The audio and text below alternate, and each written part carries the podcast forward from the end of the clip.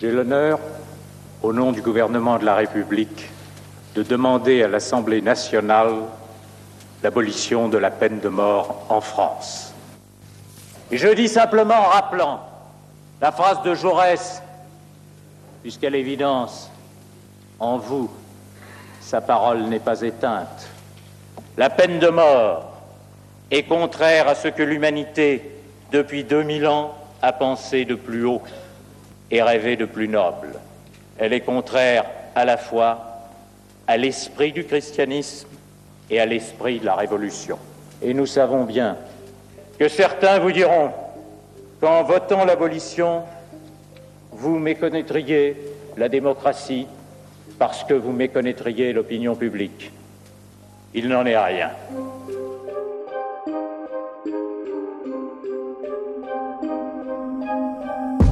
Bonjour et bienvenue dans Le Monde Devant Soi, le rendez-vous géopolitique de Slate. Je suis Christophe Caron et je suis en compagnie de Jean-Marie Colombani, directeur de la publication de Slate. Bonjour Jean-Marie. Bonjour Christophe. Et d'Alain Frachon, éditorialiste au Monde et spécialiste des questions internationales. Salut Alain. Salut Christophe. Ce vendredi 9 février, nous avons appris la disparition de Robert Badinter à l'âge de 95 ans.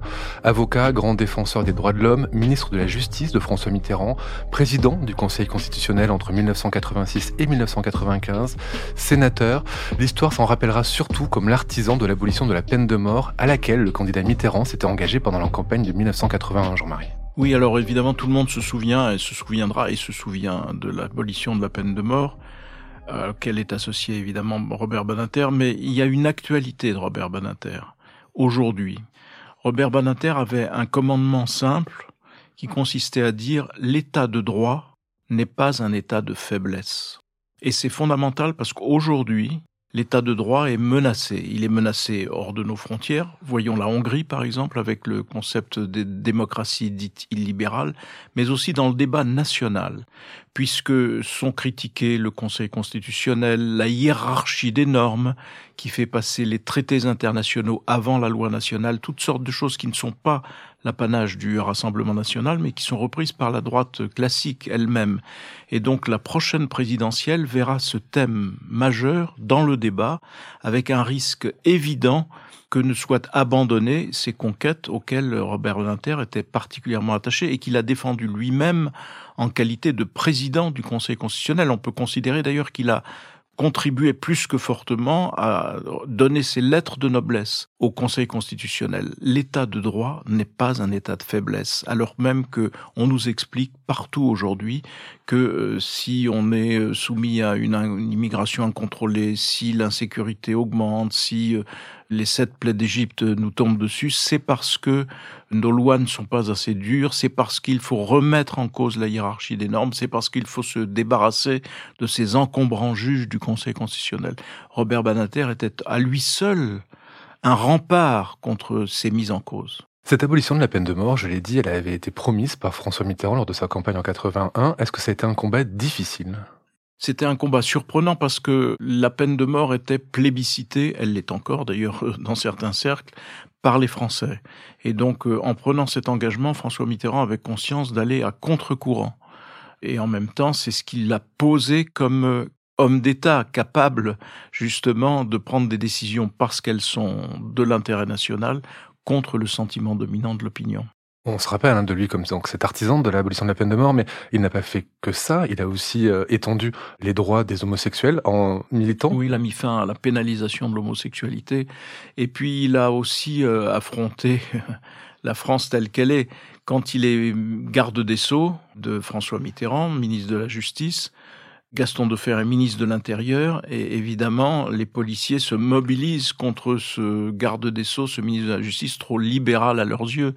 Et donc moi j'ai le souvenir très précis d'une manifestation de policiers bras tendus sous les fenêtres de Robert Badinter, place Vendôme, sous les fenêtres du ministère de la Justice, pour euh, se plaindre de ce garde des Sceaux, demander sa démission, euh, ainsi de suite. On aura ce cas de figure-là plusieurs fois après, après lui, après Robert Badinter, mais vous voyez, c'était un cas de figure déjà actuel dans une France qui voulait croire que en supprimant les protections, en supprimant les garanties, en supprimant tous les garde-fous que l'état de droit peut mettre euh, autour de nos libertés, on réglerait les problèmes d'insécurité euh, et ainsi de suite.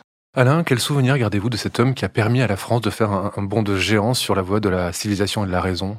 Je garde le souvenir de ses dernières interventions durant les dix dernières années, mais plus particulièrement durant les cinq dernières années, devant le fait que, au fond, en France, il y avait une manière d'immaturité démocratique, c'est-à-dire que chaque fois qu'il y a un problème dans tel ou tel secteur, pour telle ou telle corporation, c'est la rue et c'est la violence dans la rue en général, soit parce que la manifestation n'est pas encadrée, mais toutes les manifestations dégénèrent en violence. Et cette fois-ci, en plus, on s'est mis à pendre l'effigie du président de la République ou du Premier ministre, bref, à s'approcher de quelque chose qui ressemblerait à une forme symbolique d'assassinat politique. Et il était sans arrêt un avertissement contre ce type de, manifestation, contre cette manière d'appeler à la mort politique de quelqu'un. Et euh, il ne comprenait pas que dans une démocratie où il y a des syndicats, des associations, des systèmes de médiation et d'intermédiation, la violence s'impose aussi facilement dans la vie publique. Vous avez euh, évoqué hein, cet ardent défenseur des droits de l'homme qu'il était, ce combattant euh, pour les droits de l'homme qu'il était. Est-ce qu'il y a encore des gens qui agissent comme lui dans le paysage politique français Qui sont les héritiers de Badinter aujourd'hui? Alors vous avez évoqué les droits de l'homme. Il faut rappeler aussi une de ses formules favorites, qui est en lien avec ce que vient de dire Alain d'ailleurs. Il disait toujours attention, la France n'est pas le pays des droits de l'homme.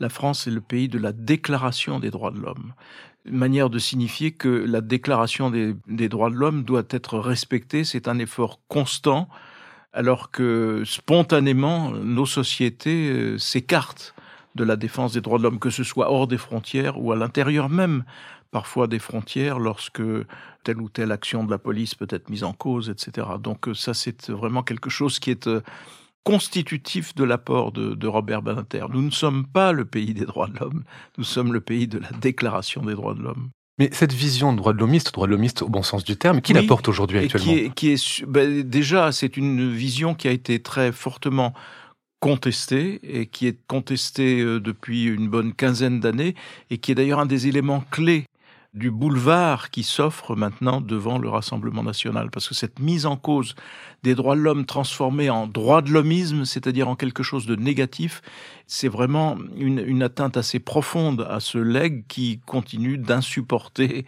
une partie de l'opinion qui devient aujourd'hui une, une opinion majoritaire, entraînée dans ce courant. Est-ce qu'il y a quelqu'un qui défend ou qui incarne aussi bien que Robert Badinter n'a pu le faire la défense des droits de l'homme? Non et ce, encore une fois, d'autant plus qu'il est devenu aujourd'hui courant, à la mode, quand vous parlez des droits de l'homme, de dire mais c'est la bien-pensance. Et la bien-pensance, c'est évidemment l'insulte suprême, comme si on devait se résigner à la mal-pensance, c'est-à-dire à penser contre euh, la défense. Mais ceux qui, notamment à gauche, ont porté le fer contre les droits de l'homme au nom de ce fameux droit de l'hommisme, portent à mes yeux en tout cas une très lourde responsabilité. Merci Jean-Marie, merci Alain pour ce court épisode consacré à la disparition de Robert Badinter. Le Monde devant soi est un podcast produit par Slate Podcast avec Jean-Marie Colombani et Alain Frachon. Direction, production éditoriale, présentation Christophe Caron. Montage et réalisation Aurélie Rodriguez.